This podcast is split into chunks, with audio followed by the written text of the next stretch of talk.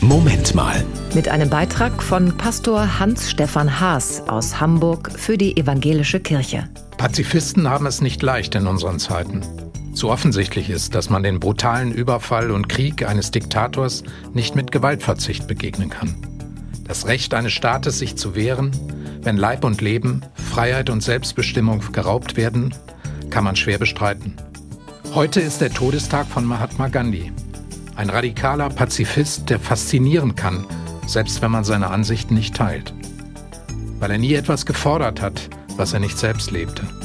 Weil er für das gestorben ist, wovon er überzeugt war.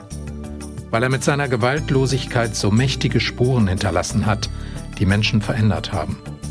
Auge um Auge und die ganze Welt wird blind, hat Gandhi gesagt. Rache und Vergeltung waren für ihn falsche Wege aus dem Konflikt. An deren Ende steht, so seine Überzeugung, Zerstörung und Blindheit, aber niemals Frieden. Mag sein, dass Pazifisten im Moment keine Konjunktur haben. Aber ich bin froh, dass wir sie haben. In unserer Gesellschaft und gerade auch in unserer Kirche.